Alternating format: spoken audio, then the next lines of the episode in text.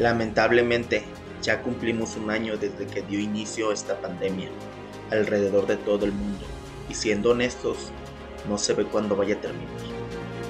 Sin embargo, es muy importante recordar que nosotros mismos tenemos mucha responsabilidad sobre si el contagio aumenta o reduce nuestra ciudad. Pues en la mayoría de los países, si no es que en todos, se empezaron a clasificar estados en ciertos colores, llamados como semáforo rojo, semáforo naranja, amarillo y verde. Pues estos semáforos van desde el verde, que es una señal de que los ciudadanos pueden salir con precaución y prevención, y terminan en el semáforo rojo, que significa que hay un alto riesgo de contagio y que deberíamos de guardar cuarentena. Posiblemente te estés preguntando el por qué te cuento todo esto pues la finalidad de platicarte esto es que te des cuenta y nos ayudemos mutuamente a crear conciencia.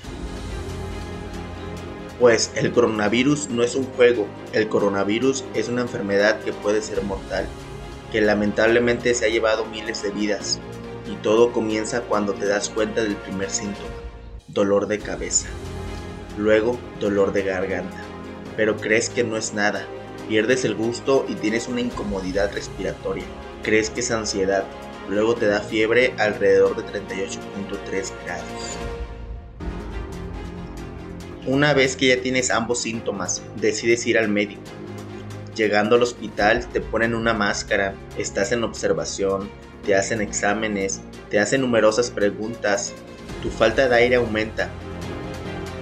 Ves profesionales trabajando, uno encamina el examen, otro prepara medicación, hasta que la falta de aire se pone insostenible. Lamentablemente el monitor comienza a alarmar, sientes el corazón latir más rápido y escuchas una voz diciendo, preparen el material, vamos a intubar. Comienzas a sentir un sueño al que no puedes mantenerte despierto. A partir de ahí ya no respondes por ti mismo, ahora estás en manos de los profesionales de la salud. Las imágenes de la tomografía no presentan ninguna mejora. Te ponen varios medicamentos para mantenerte vivo. Los doctores hacen su mejor esfuerzo, desempeñándose de la mejor manera. Hasta que un día se tiene un gran movimiento de personas cerca de ti, pero estás en coma. Varios ciclos de maniobras y medicaciones para ver tu ritmo cardíaco. Sin embargo, los profesionales hicieron todo lo posible, pero tú no soportaste tu cuerpo comienza a perder el color de la vida. Ahora es turno de que los médicos deberán comunicar a tu familia la lamentable noticia.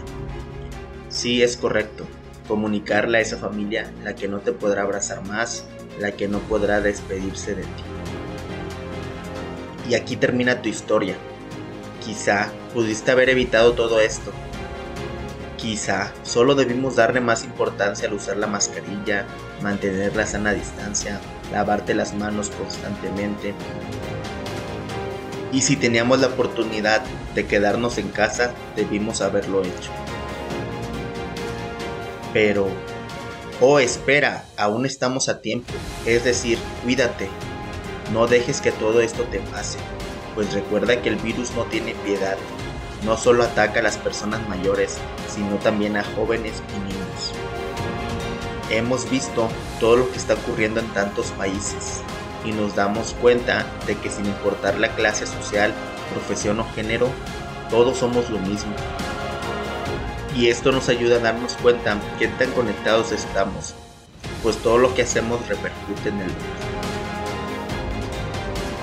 Comienza a tener mayor conciencia de ti mismo del daño que le puedes hacer a otras personas, incluyendo a tu familia, si no decides actuar y protegerte como debe ser. Recuerda que esta pandemia no significa el fin del mundo, siempre y cuando te prevengas y ayudes a que las demás personas lo hagan. Pues recuerda que de niños soñábamos con ser superhéroes y ahora con quedarnos en casa y utilizar las medidas preventivas adecuadas podemos ser. Cuídate mucho, no dejes de soñar y sobre todo no dejes de prosperar.